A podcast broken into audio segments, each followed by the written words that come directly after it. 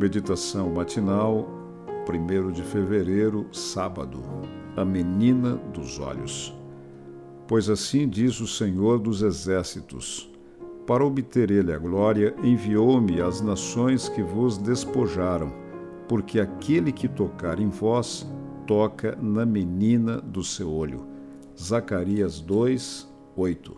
Você também pode ouvir a meditação no Spotify Advent Podcast. Com uma estrutura complexa, os olhos também se destacam como uma parte extremamente delicada do corpo. Deus assim os fez, colocando-os em proteção em uma cavidade óssea, como precioso tesouro guardado em caixa forte.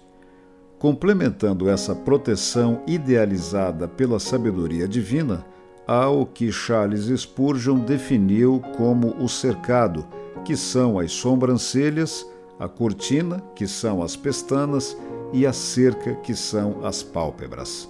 Se todo o mecanismo da visão deve ser preservado com especial cuidado, não devemos nos esquecer de que a pupila, comumente chamada de a menina dos olhos, é a parte mais delicada e sensível de seus componentes.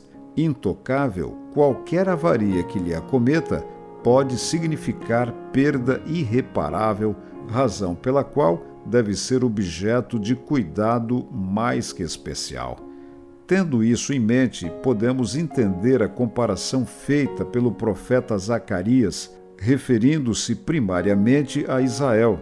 Ele assegura que o Senhor nos considera tão preciosos quanto consideramos preciosa a menina dos olhos.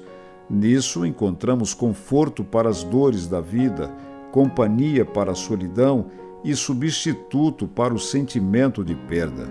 Deus nos tem em alta estima e não permitirá que sejamos atingidos por nada que represente uma tragédia absoluta.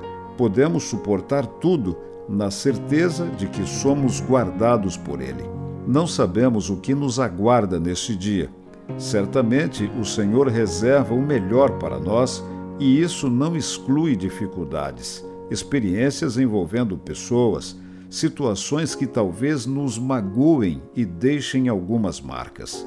Afinal, não há na Bíblia um só texto que nos prometa uma vida isenta de lutas.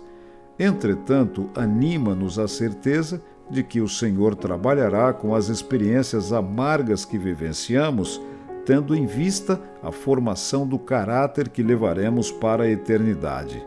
Ele deseja nos ensinar lições que enriquecerão nossa vida espiritual, porém, nos manterá sob sua proteção, será sempre um socorro bem presente nas tribulações e reivindicará nossa causa.